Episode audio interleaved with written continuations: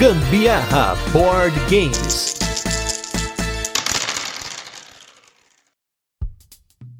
Fala galera, beleza? Aqui é Gustavo Lopes, Gambiarra Board Games e chegamos finalmente na metade do nosso PEDA, Podcast Everyday August, nosso 15º dia. Apesar de ser 31, vamos supor que 15 é metade, 15 e meia é metade, então tá valendo. Tamo aí na nossa metade dessa série que nós estamos fazendo em especial dos 3 anos de Gambiarra Board Games. E meu grande brother aqui, designer de jogos e conhecedor de jogos tabuleiro, Anderson Butileiro, que topou essa maluquice de fazer 31 episódios, um episódio por dia, para falar de mecânicas. E pode ver, gente, as aberturas são todas diferentes, encerramento tudo diferente. Podia ter gravado padrão, mas não. Estou aqui gravando um a um para vocês, para vocês ouvirem informação. Tá vendo? Aqui é informação. E hoje nós temos aí a nossa querida mecânica de alocação de trabalhadores, worker placement. Essa mecânica, gente, essa é a minha mecânica favorita. Vou até me segurar para não me estender aqui com vocês. Esses casts rápidos são casts de definição, cast para você aprender o que, que é cada uma dessas mecânicas, esses termos falados pelos board gameiros pelo mundo. E agora estamos falando de alocação de trabalhadores, que é uma forma estilizada de selecionar ações, onde os jogadores colocam fichas, pode ser um bonequinho, um meeple, né?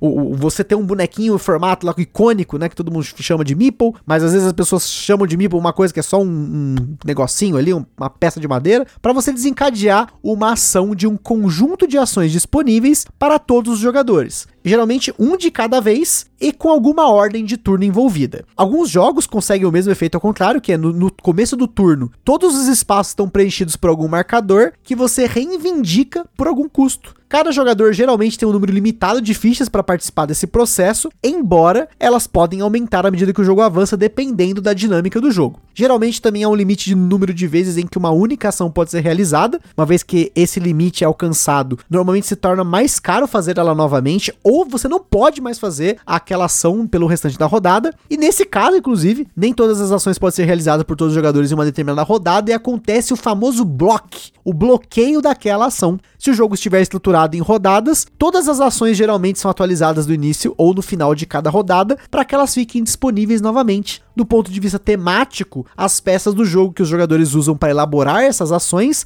muitas vezes representam trabalhadores de um determinado ofício. Essa categoria de mecanismo, no entanto, ela não necessariamente limita por essa representação temática. Em outras palavras, os jogadores muitas vezes, entre aspas, colocam trabalhadores tematicamente para mostrar quais ações foram elaboradas por jogadores individuais. Por exemplo, é um grande jogo de alocação de trabalhadores que é o Agrícola. Nele, cada jogador começa com duas peças representando membros da sua família que podem ser colocadas em espaços de ação para coletar recursos ou realizar outros efeitos, como construir cercas. Quando alguém coloca uma peça em um determinado espaço, essa ação não está mais disponível até a próxima rodada. E é até difícil a gente rastrear a origem da alocação de trabalhadores, porque como o próprio Butileiro já falou em outros desses casts, essa é uma mecânica que ela pode ser confundida ou pode ser englobada em pontos de ação, mas se você for pegar jogos modernos que deram o nome de alocação de trabalhadores, você tem jogos como Bus, que é um jogo da Splotter Spielen, que é uma editora super nichada, todo board gameiro mais cracudo nesse universo. O cara conhece o que é Splotter, que é a editora do Antiquity, que é um jogo que a gente já fez cast aqui. Mas o jogo que popularizou mesmo essa mecânica é o jogo Keilos, que nós também já fizemos um episódio dedicado a ele, que é um jogo de alocação de trabalhadores mais raiz, desse que você coloca o seu pino numa ação e ela tá bloqueada, ninguém mais pode usar. É interessante que tem um jogo de 1998 chamado Keydon, que muito provavelmente foi o jogo que definiu o formato do trabalhador como a gente conhece hoje, que é o Meeple. O nome Meeple mesmo só foi ser usado em 2000 quando saiu o Carcassonne, mas aquele formatinho ali, que é o, o, aquele bonequinho que é uma bolinha na cabeça, dois bracinhos, duas perninhas, ele provavelmente é a maneira mais comum que a gente tem de associar a ideia de um trabalhador sendo alocado em algum lugar, né? Mas a gente tem diversos jogos que colocam outras coisas sendo esse seu trabalhador. Né? Então a gente tem jogos que usam é, discos para você fazer ação, é o caso do Agrícola, por exemplo, é o caso de diversos outros jogos do UV. Você tem dados podendo representar trabalhadores, que é talvez uma das mais aclamadas, digamos assim, hoje em dia, né? Então quando você se fala que é, é uma mecânica de alocação de trabalhadores com dados, né, ou alocação de dados propriamente dito. E esses dados, geralmente, a, a diferença é que aí você tem faces diferentes do dado e isso indica pontos de ação de forma diferente, né? Por isso que é difícil de delimitar onde é a alocação, onde é só ponto de ação. A gente tem jogos em que tokens representam trabalhadores, o caso, por exemplo, sei lá, do Manhattan Project, que depois o Anacre obviamente melhorou e superou em 10 milhões de vezes. Olha aí o Anacrone, gente, Anacrone, coisa linda, enfim.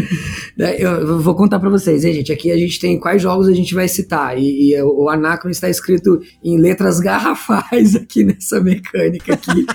Tá? Não, vou, não vou dizer quem foi que escreveu dessa forma, tá? Quem será, né? É, é. Mas então a gente tem dentro de alocação de trabalhadores muitas maneiras diferentes de representar esse trabalhador e uma habilidade desse trabalhador, ou o que, que ele pode fazer, ou quantos pontos de ação você pode gastar com esse trabalhador. No caso, por exemplo, do Tricarion, né, em que você tem trabalhadores que têm pontos de ação eles são um disco, mas cada um tem uma quantidade de pontos de ação que ele pode gastar. Então, tem ações que eu vou precisar colocar o cara de um, ou o cara de dois, ou o cara de três. Eu posso até colocar mais, né? Aumentar a quantidade de pontos que ele tem para poder conseguir fazer uma ação melhor e por aí vai, etc. Né? Então, a gente tem muitos jogos que exploram a ideia de alocação de trabalhadores e extrapolam ela. Eu vou dar um outro exemplo aqui, bem fora da casinha. A gente tem o Jorvik, por exemplo, um jogo que saiu no Brasil, que é um jogo do Feld que usa a alocação de trabalhadores como um mecanismo de bid né, um mecanismo de leilão. Eu aloco um trabalhador num espaço de ação, se outro jogador alocar naquele mesmo espaço, ele vai tirar aquela ação de mim, é ele que vai fazer aquela ação. Eu preciso alocar de novo, né, na frente dele, por aí vai, para poder garantir que quem vai fazer aquela ação sou eu. A gente tem um jogo chamado Vanuatu ou Vanuatu, né, um jogo que o, não é muito conhecido no Brasil, mas ele faz parte de uma série de jogos da Kinect Games, né, que é do mesmo de onde veio a Agra, que também o Gustavo gosta muito. E nesse jogo Vanuatu você também tem um leilão com trabalhadores. Você aloca, e nesse é muito interessante porque eu coloco um trabalhador no espaço. O próximo jogador, se ele quer fazer aquele, aquela ação, ele coloca dois. E quando ele coloca dois, ele anulou o meu um. E eu não posso fazer aquela ação, e não só posso fazer aquela ação, como eu perdi meu trabalhador naquela rodada. Né? Então, meu trabalhador foi para o espaço. Eu gastei um trabalhador de uma forma completamente inútil naquela rodada. Né? Então, ele mistura a ideia de alocação de trabalhadores com outras ideias. Tem ainda uma outra mecânica que a gente gente ainda não citou, né, nesses, nesses 15 dias que a gente falou até aqui, ó, ficou até simbólico, hein, Gustavo? A gente falou de alocação de Olha trabalhadores aí. no meio do negócio, né, cara?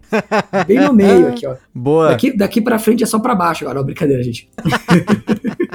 Uh, e, né, e a gente tem uma, uma mecânica que a gente vai falar depois, que é a ideia de draft, né? Que a gente tem muitos, muitos jogos que usam a ideia de alocação de trabalhadores atrelada à mecânica de draft, que a gente vai explicar depois mais para frente como que elas se casam aí, mas inclusive é muito difícil também determinar até onde é alocar, até onde é um draft, né? Mas é interessante a gente ver como a mecânica de alocação ela tá muito, cada vez mais presente nos jogos de tabuleiro modernos né, nas, nas, coleções nossas que começamos aí depois de 2010, então nem se fala, né, é, grande maioria dos jogos Eurogames eles envolvem alocação de trabalhadores de alguma forma. Então é isso aí, pessoal, falei que a gente não ia se estender, mas acho que esse foi o maior dos casts até agora sobre uma mecânica individual, mas a alocação de trabalhadores merecia aí ter uma atenção especial, minha mecânica favorita, tinha que dar aí um crédito para ela. Mas é isso aí, chegamos à metade dessa série, espero que você esteja conosco ainda, que ainda tem muito mais para vir aí nesse mês de agosto. Então é isso aí, pessoal. Aquele forte abraço e até amanhã.